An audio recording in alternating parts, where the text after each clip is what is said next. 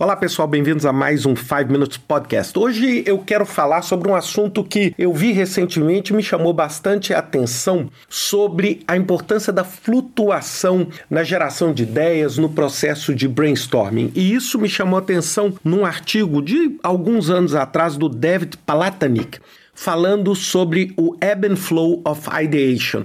É, ebb and flow, para quem não sabe inglês, é como se fosse a maré, a maré alta, a maré baixa no processo de ideias. E ele fez um gráfico maravilhoso disso. E ele é um gráfico, pensem que você está desenhando uma montanha russa.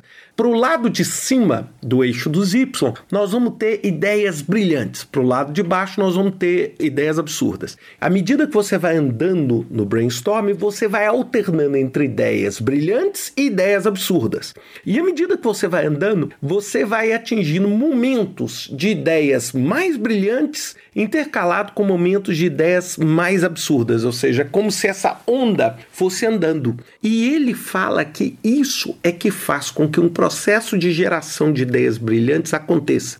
O maior problema que a gente tem quando vai fazer um brainstorm é que a gente adora a ideia brilhante, mas a gente não necessariamente adora a ideia absurda. E o que ele coloca no artigo, e é o que eu achei maravilhoso, é que é impossível você ter uma ideia brilhante se ela não for intercalada com ideias absurdas, porque são as ideias absurdas que fazem com que você estique o seu princípio de criatividade, a criatividade do time, de modo a alcançar o que você está querendo. Então, o que, que é muito importante a gente perceber nesse processo? É que quando você faz um brainstorming, você tem que buscar uma diversidade no grupo, uma divergência de ideias para que você consiga ter esse fluxo. Se você colocar todo mundo igual fazendo um brainstorm, você vai ter o que? Nessa ânsia de chegar a só ideias perfeitas, você tem primeiro um grupo que não participa porque é o grupo que teme o lado do absurdo e outro grupo que vai sempre propor ideias tímidas. Então você não faz esse pêndulo. E ele diz isso maravilhosamente no artigo. Ele diz o seguinte: não existiria maré alta se não existisse a maré baixa.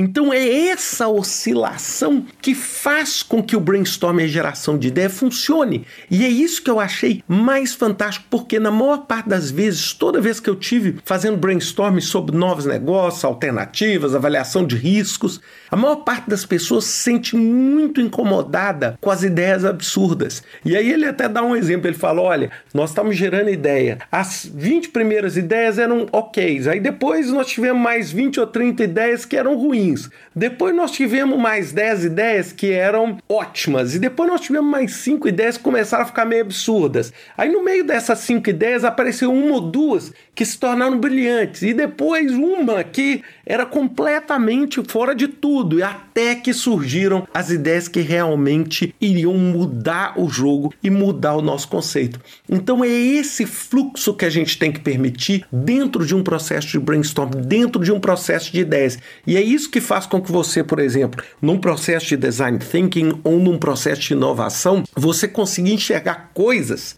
que estão completamente fora do cenário tradicional. Então pensem sempre nisso quando vocês estiverem fazendo um brainstorm, ou seja, você não pode limitar as regras, né, limitar essas regras de criatividade e você também tem que estimular essa loucura e esse absurdo para que você chegue ao momento máximo de criatividade. Então é esse insight que eu queria dar para vocês. Um grande abraço para vocês, até semana que vem com mais um 5 Minutes Podcast.